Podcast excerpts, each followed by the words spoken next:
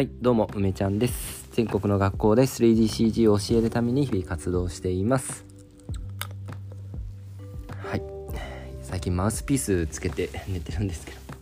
ダメだ、つけてると全然喋れないですね。はい。えー撮りました。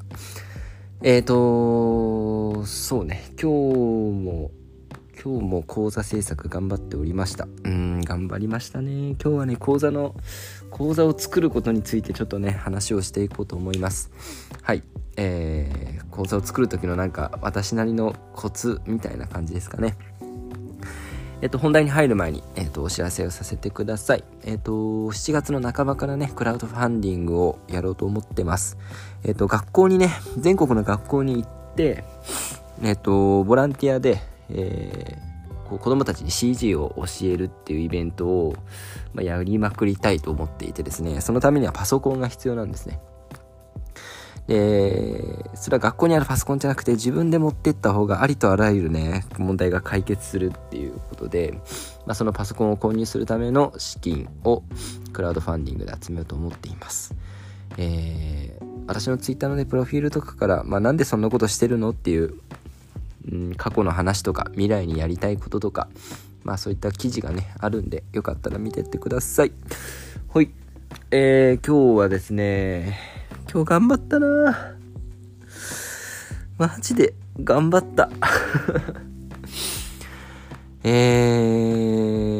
ー、昼にちょっと昼寝はしましたが、しましたが、午前中とですね、夜子供が寝てからはまあ、ガッとやりましたね。えっと、今新しい講座を作っていてですね、えー、うん。今日は何時間分ぐらい取ったかな ?2 時間分ぐらいかなはい。今日はね、モデルのインポートとかエクスポートとか、まあありがちな内容なんですけど、いやー、自分で突き詰めてたら、すごい、すごいたくさんになっちゃって、うん、嫌だね。でも、結構その、モデルのインポートとかエクスポートって新しいツールとかだと、大事なんだよね。そう。結構なんかさ、まあ、デフォルトの設定で OK ですみたいな感じで行きがちじゃないですか。で、それでいいとは思ってるんだけど、ちょっとね、深掘りをしたんですよね。いや、ちょっとどころかね、もう全部掘っちゃった。掘れるとこ全部掘っちゃった。大満足だね。はい。まあ、でもね、ちょっと今日はその講座制作における、まあ、tips。誰に役立つのか全くわからないですけど、講座制作におけるね、まあ、tips みたいのをちょっと話していこうと思う。で、その、こういうさ、講座を作るのにさ、深掘っていきたい時ってあるわけじゃないですか。でもね、あの、結論ね、深掘ってるといい講座にならないっていう側面もあるわけですよ。うん。要はその、初めてそれを学ぶ人にとって、深掘りすぎると、わけがわからなくてパンクするっていう、まあ、事態が起きるんですよね。うん。だからまあ、結論何かっていうと、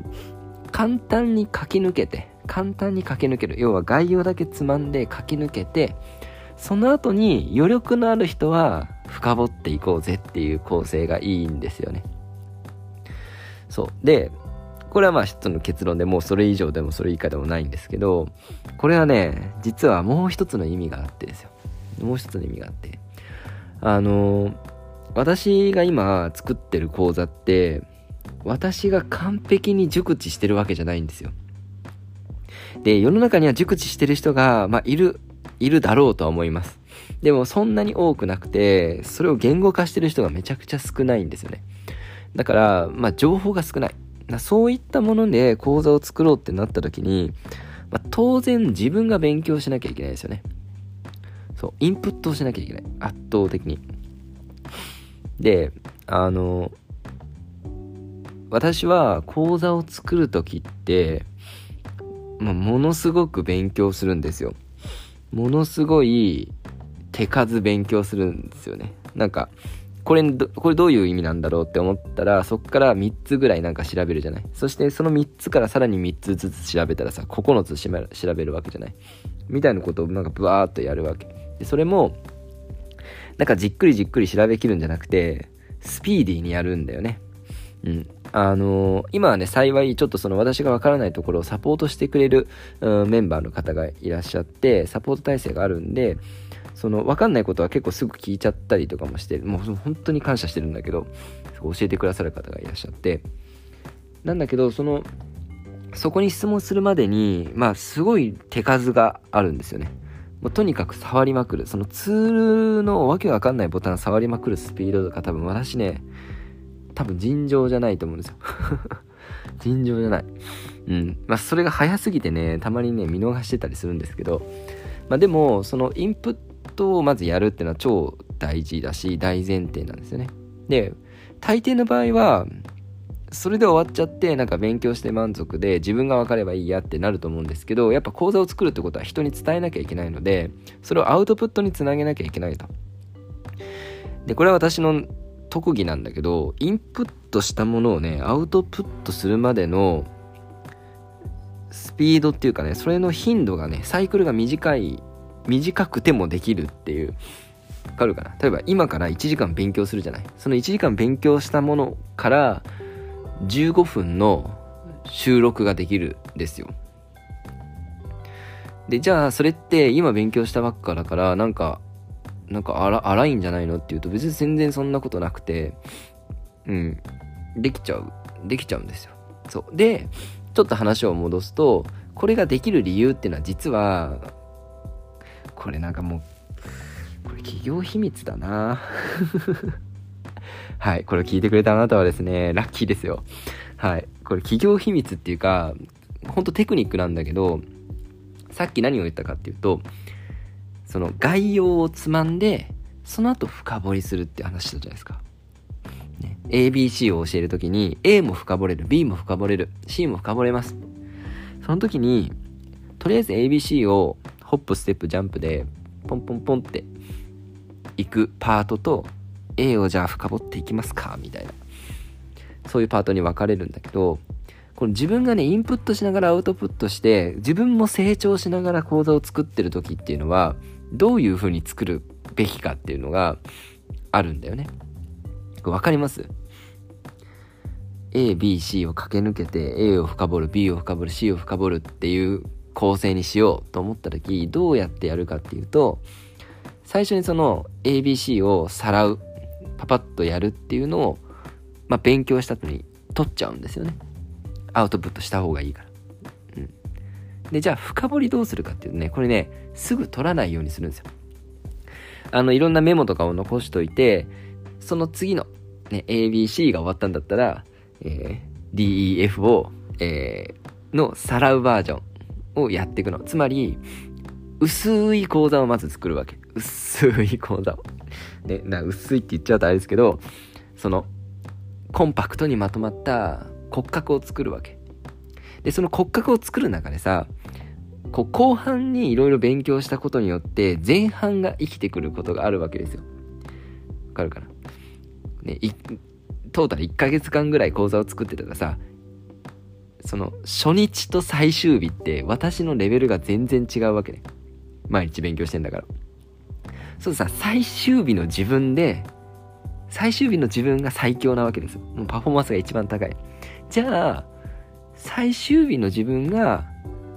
最後肉付けした方がいいに決まってるじゃないですか。だから講座を作る時っていうのはその中盤に向けてまず骨格を作っちゃう。うん、初心者でも分かるようなちょっと勉強すれば分かるようなことでいいからちゃんと筋道立ててその作るんだよね。でその後めちゃめちゃレベルが上がった自分の状態で肉付けをしていくっていう。これがねコツなんですよね。でこれにはねあの2つのね課題っていうか2つの難しさがあって1つはそう思ってても順番にやりたくなっちゃう病っていうのが人間にあるんですよ。わかるかな？なんかその今これをやっててねさらったんだけどこれを深掘るところを先にやりたいって気持ちになっちゃうんですね。はい。これまあ少なくとも私はそういう感情があるからそれをちゃんと排除してるんですけど要はこ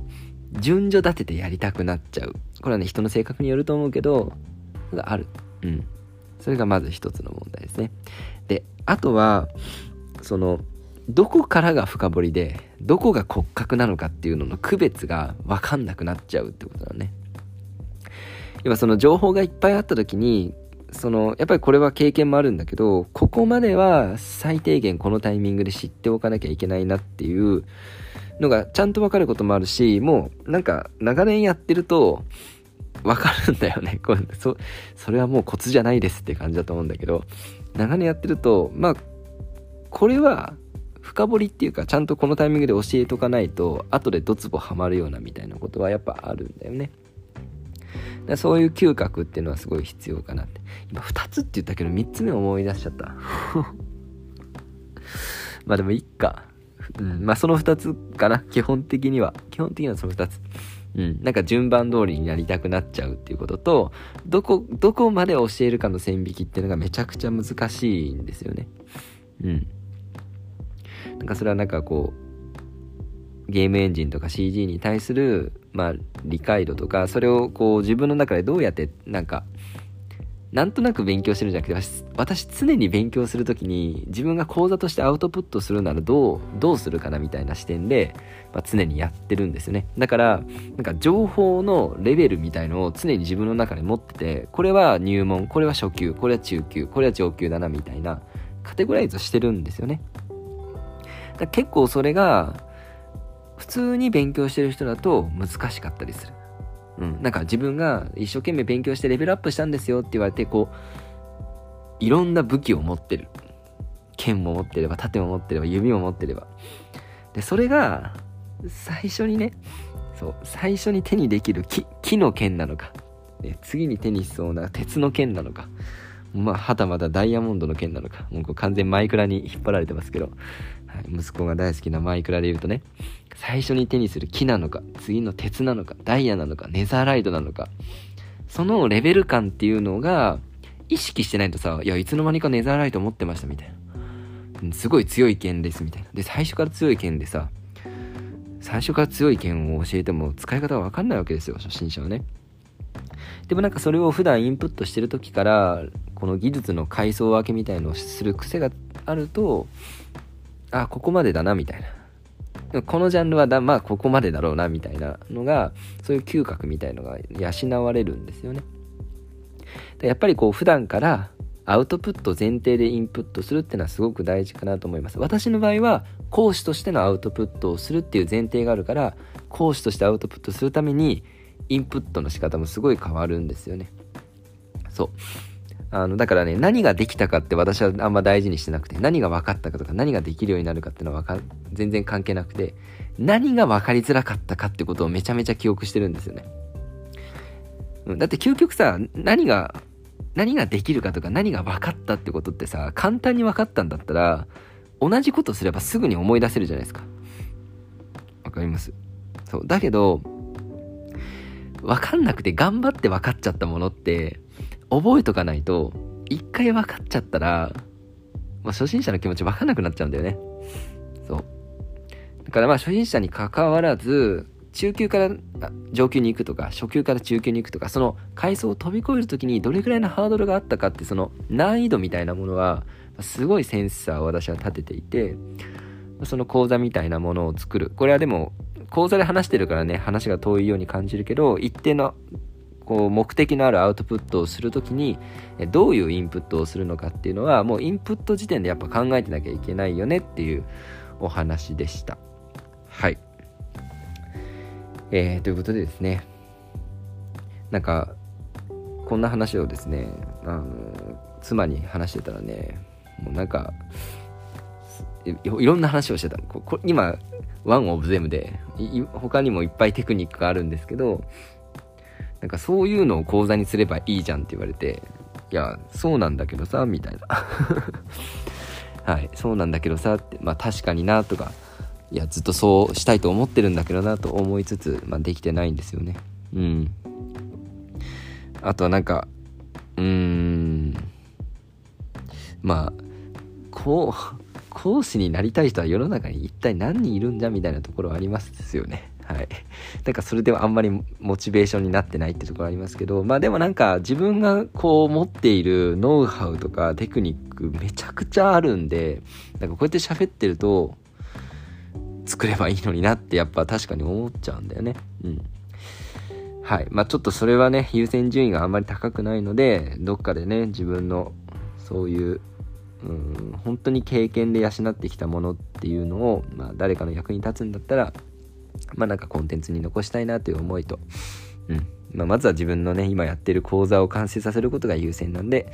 えー、引き続き頑張っていきたいという気持ちで、はい。今日のラジオ終わりたいと思います。はい、最後まで聞いていただきありがとうございました。最後にお知らせさせてください。えー、もう一度ですね、7月半ばクラウドファンディングやります。えー、全国の学校に出向いて子供たちに CG のね、体験をさせたいです。うん。それは CG を教えたいっていうのももちろんあるけれど、やっぱ新しいものに出会う、ね、出会って手を動かして何かを作るっていう体験が、なんか派生するんじゃないかなと思ってます。その CG を別に好きになんなくてもよくて、あなんか学校以外にも楽しいことってあるのかもって思ってもらえたら、私は嬉しいかな。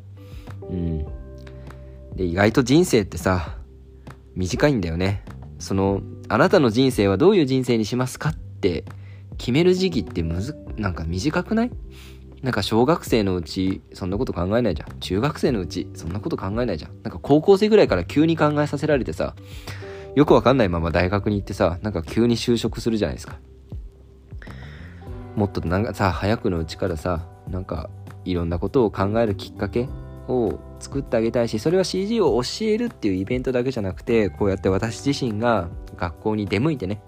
生身の人間で出向いて自分の口で、世の中、世の中面白いぞと。ね。学校だって楽しいこといっぱいあると思うけど、それとさそれに加えてさ楽しいこと外に見つけに行ったら充実すると思うんだよね学校の生活も、まあ、そういうメッセージをね届けたいと思っています6月の半ばぐらいにサイトね公開にあの仮公開にね、えー、持っていきたいと思ってますんでぜひぜひですね応援してくださいもう3年間ね準備してきましたこのためにもう嘘みたいな話ね、3年前はね、考えてないけど、2年前ぐらいからね、クラファンやるだろうなって思ってたんだよね。うん。本当にやってる。はい。もうね、2023年の一大イベント、まあ分岐点かなと思うので、はい、私自身もね、頑張りたいと思います。はい、改めまして最後まで聞いていただきありがとうございました。えー、今日も一日頑張りましたね。はい。明日も良い一日にしていきましょう。またね